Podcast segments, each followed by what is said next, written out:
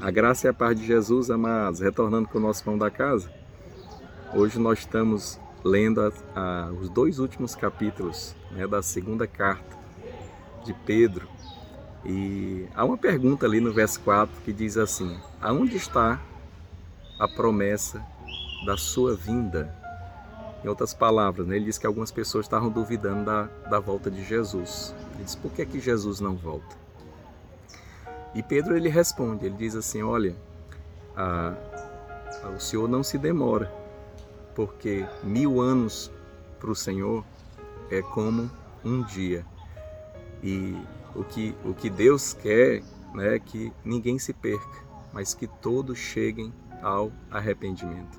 Então, parece que o Senhor demora, mas Ele não se demora. Ele deseja é que todas as pessoas sejam salvas.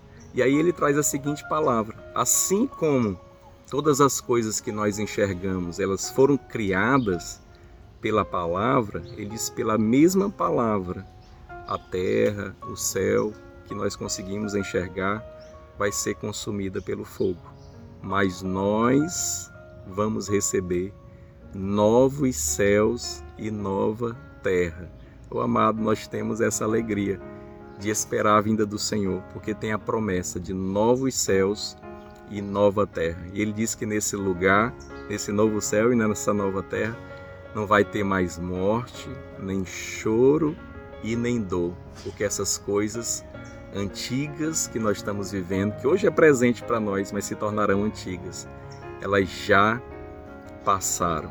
Então ele diz que a gente deve se comportar de tal maneira que nós estamos esperando e apressando a vinda do Senhor, né? Como é que a gente faz isso, né? Que parece ser duas coisas antagônicas. Como é que eu estou esperando e ao mesmo tempo apressando, não é, a vinda do Senhor, né? Esperando porque confiamos nele e apressando, né, na medida que nós andamos na voz do Espírito Santo e estando fazendo as coisas que Deus nos mandou fazer, nós estamos apressando a vinda do Senhor. Por exemplo, Deus quer que, ni que ninguém pereça, que todos se salvem.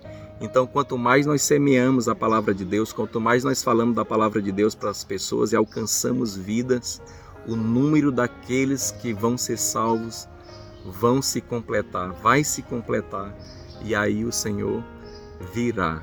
Então nós devemos nos comportar assim, esperando, confiando na sua promessa e alcançando vidas para Jesus. Por quê? Porque assim nós vamos estar apressando a vinda do Senhor. Então Deus te abençoe, receba o pão da casa.